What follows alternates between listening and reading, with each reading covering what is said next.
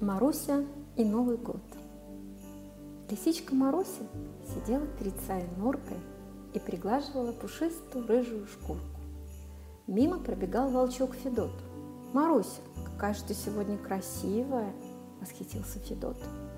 «Так ведь скоро Новый год придет, вот и готовлюсь», – ответила Маруся своим ласковым голоском. «Да-да, Новый год», – кивнул Федот. Я вот э, тороплюсь на большую поляну. А чего торопиться? Подумала Маруся, когда Федот скрылся из виду. Прогуляюсь-ка я по лесу, полюбуюсь я на его белоснежный наряд. Стройные, изящные лапки Маруси утопали в снегу, но это ничуть не беспокоило лисичку, поскольку, идя по заснеженному лесу, лисичка размышляла. Вот говорим, Новый год придет, думала Маруся. А как он придет? У него что, ноги есть?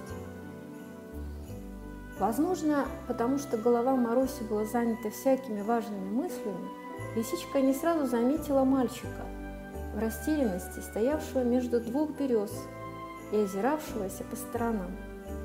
Мальчик был высокий и худой, огромные голубые глаза, румянец на щеках, волосы цвета соломы, выбившиеся из-под круглой голубой шапочки, похожей на шапочку Деда Мороза.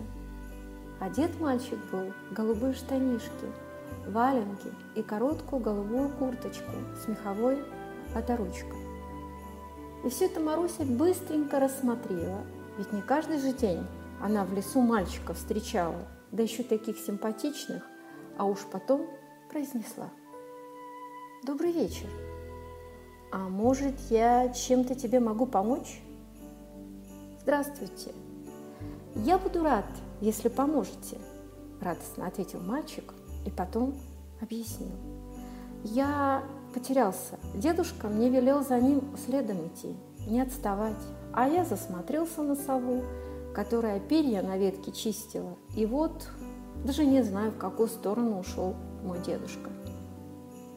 Лисичка подумала о том, какие же это люди недогадливые, ведь мальчик мог бы и по следам найти своего деда, но вслух это не сказала, а спросила.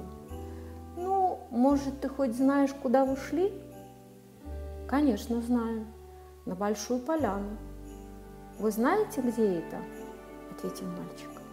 «Я как раз туда и направляюсь», – ответила лисичка Маруся.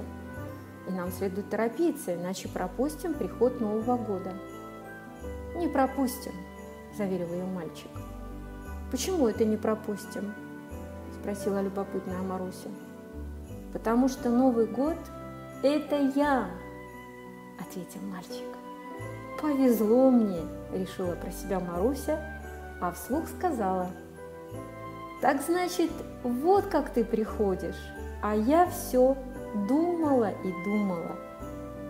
Вдали показалась большая поляна пушистая, наряженная елка на ней, зверята и сам Дед Мороз, ожидавшие прихода Нового года. Только вот в этот раз он не сам пришел, а его привела умная и симпатичная лисичка Маруся.